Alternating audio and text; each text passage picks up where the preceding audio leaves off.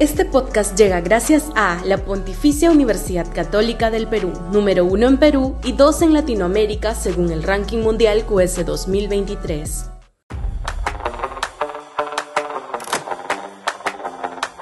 Reformar la regionalización a fondo. La regionalización, tal como está diseñada, está destruyendo el sentido republicano del país. Fue una de las más grandes reformas emprendidas por el gobierno de Toledo pero a la vez uno de sus peores legados por la forma en que fue concebido a la loca, sin pensar seriamente un diseño moderno y eficaz de la redistribución de responsabilidades y gasto público.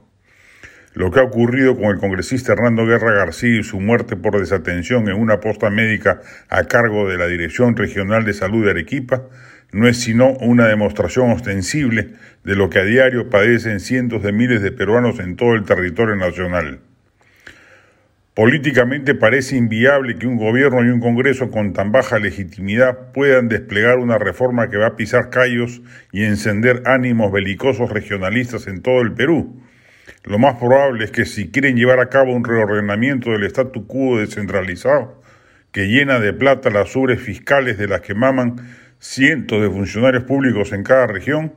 las protestas terminen por generar tal caos e inestabilidad que la reforma se trunque y muera antes siquiera de haberse hecho realidad. Pero lo que sí podrían hacer en los casi tres años que les restan de mandato es diseñar, convocando a expertos en la materia e inclusive consultoras internacionales,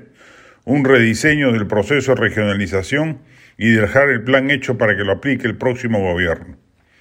Y si nuestra clase política no toma el guante, Bien podría la sociedad civil hacerlo a través del acuerdo nacional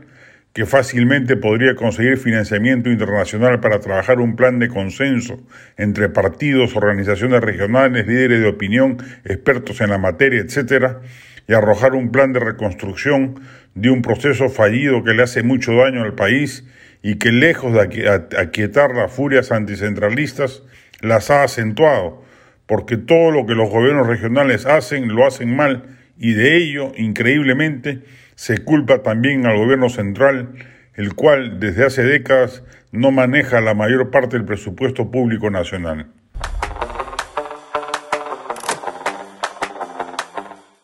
Este podcast llega gracias a la Pontificia Universidad Católica del Perú, número uno en Perú y dos en Latinoamérica según el ranking mundial QS 2023.